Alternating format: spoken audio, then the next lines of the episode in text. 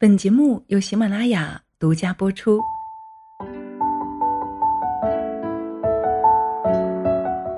嗨，亲爱的，你好吗？谢谢你听到我，我是清新。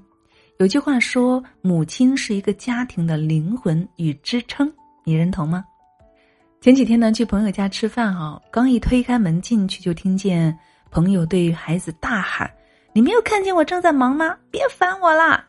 说着，就把手里的衣服砰的一声摔在地上，又在孩子背上啪啪打了两巴掌。我赶忙过去把孩子拉到我身边，一边哄一边问朋友：“你怎么啦？怎么对孩子发这么大火呀？”朋友眼圈有些泛红的说：“我也不想这样啊，这孩子整天就黏着我一个人，我要做家务，还要处理一些工作上的事情，真的好心烦呐！一忙起来就忍不住把情绪发泄在孩子身上。”记得电影《神探亨特张》里面说过这么一段话：其实啊，不管看不看、说不说，真相就在那里。它是最残酷、最不好看的东西。没有办法超然的情况下，只有多一些能够让人开心、给人希望、积极向上的正能量，才能够把现实踩在脚下。我非常认同这段话。面对生活和大孩子的苦累、无奈、压力以及历练。是我们每一个妈妈都会有的负能量爆棚的时候，对吗？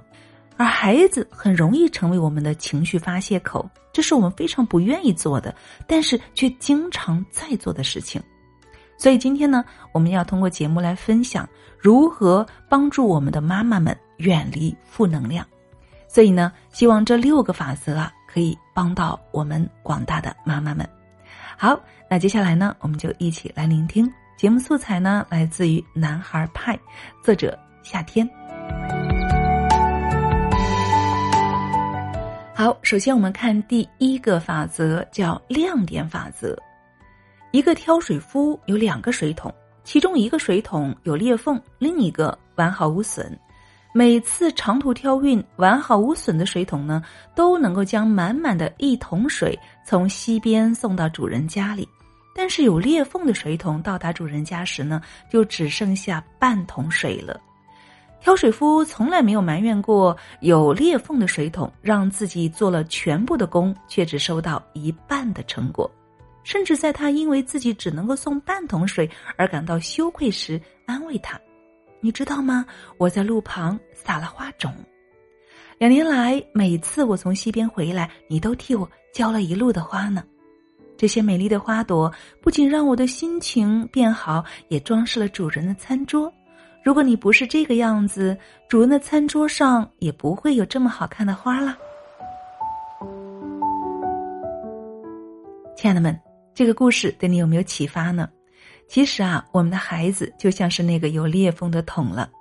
也许不够完美，但是只要我们用积极的眼光、积极的心态去发现它的闪光点，并且真诚的赞赏他的好，我们就会发现啊，他也许成绩确实不好，但是他善良懂事啊，他也许不会娓娓而谈，但他总是默默为你做很多事，比如搬凳子、擦桌子、拿鞋子，把最大最甜的苹果留给你。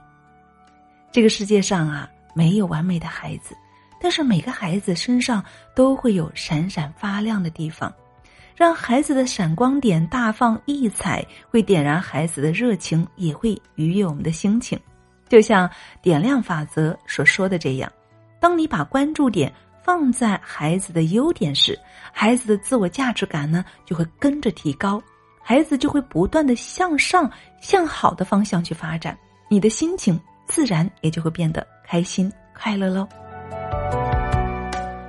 好，我们再来看第二个法则，叫聚光灯效应。有一次，闺蜜去参加儿子学校举办的母亲节活动，从来不善歌舞的她，意外被老师邀请上去跟儿子一起表演一个节目。她无比僵硬的跟着儿子跳了一支舞之后啊，尴尬极了。活动一结束啊，她就哭着给我打电话。我真是一个差劲的妈妈，我真恨我自己，我肯定给我儿子丢脸了，别的妈妈肯定都在笑话我。之后呢，这件事情就像是一根刺一样扎在了闺蜜的心上，闺蜜好几天都不敢去学校接儿子了，总觉得别的家长会用异样的眼光来看待她，会在心里偷偷的笑话她。心理学上的聚光灯效应说什么呢？人们总是过于担心自己的缺点会被人留意到，自己细小的出错会带来别人的负面评价，而事实上呢，真的没有人会像我们自己那样关注自己的。当我们失误或者是出丑时，别人可能根本就没有注意，也可能当时注意到，但是事后就忘了。是我们自己不经意的把问题无限的给放大了。所以啊，我们可以心大一点、钝感一点、坦然一点，不必太苛求自己，容许自己犯错，容许自己不完美，放过自己。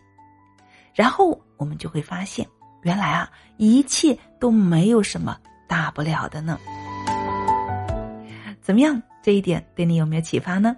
好，我们再来看第三个法则，叫刺猬法则。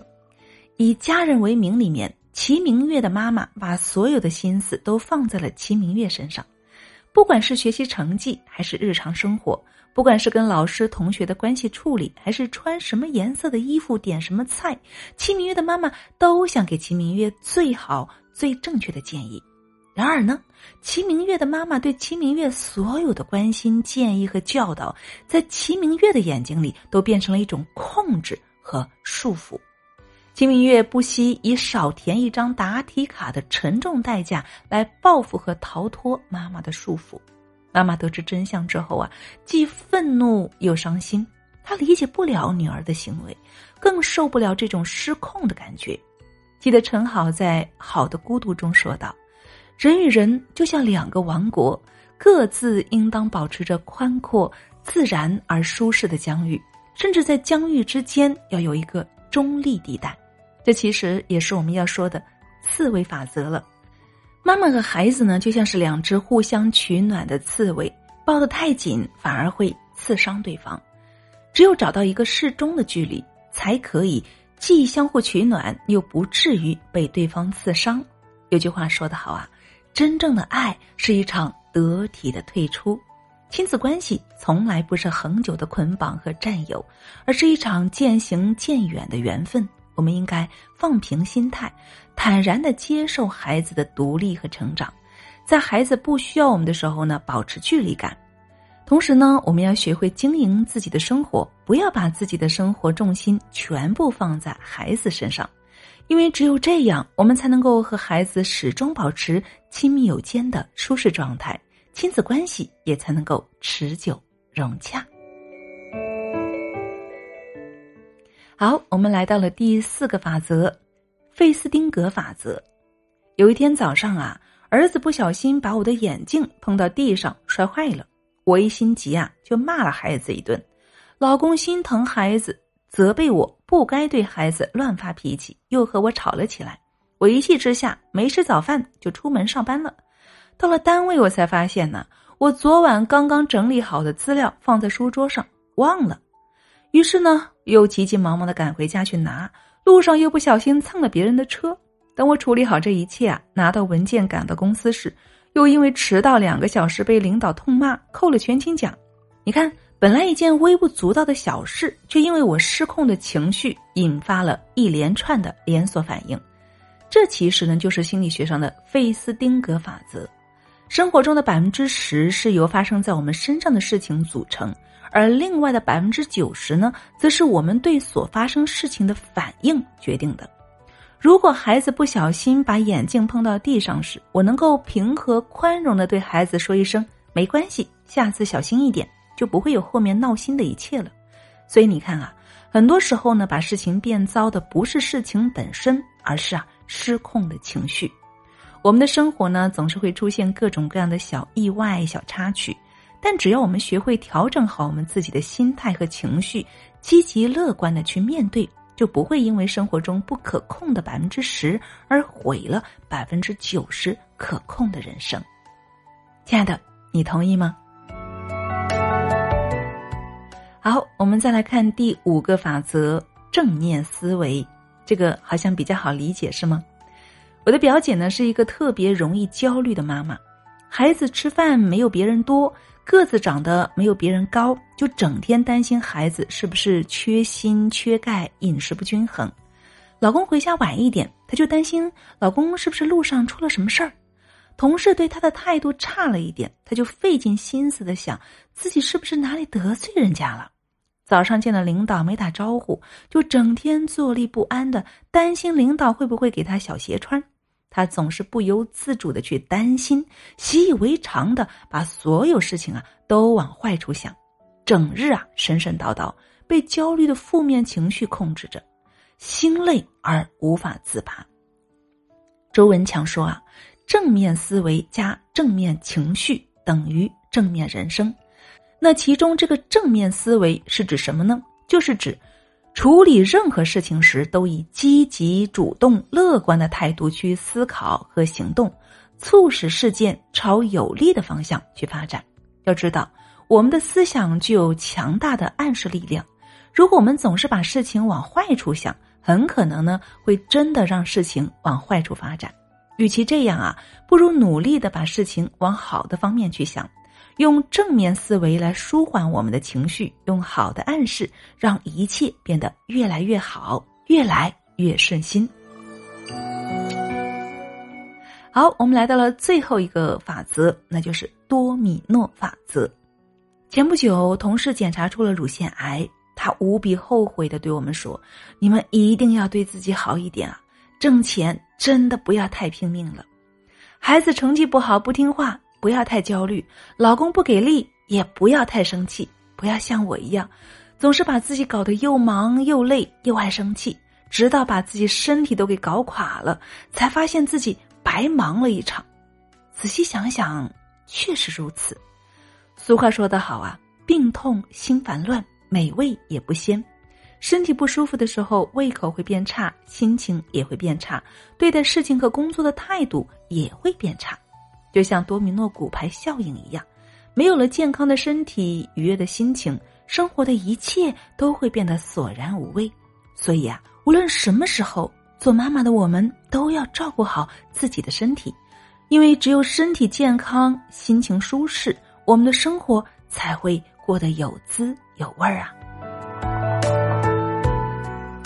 好啦，亲爱的们，那以上就是为大家分享的这六个法则了，你。还有印象吗？我们再来回顾一下，分别是：第一个亮点法则，把关注点放在孩子的优点上；第二个聚光灯效应，容许自己不完美，放过自己；第三个刺猬法则，放平心态，坦然接受孩子的独立和成长，与孩子保持恰当的距离；第四个法则费斯汀格法则，控制我们的情绪。积极乐观的面对生活，第五个法则：正面思维，凡事朝好的方向去想，用正面思维缓解我们的情绪。第六个法则：多米诺法则，照顾好我们的身体，让我们的生活过得有滋有味儿。怎么样？这六点法则对你有没有帮助呢？或者你有什么样的心得和感想呢？也欢迎您在节目下方一起来分享，好吗？最后，我想借用心理学博士洪楠的话来跟大家做一个结尾分享。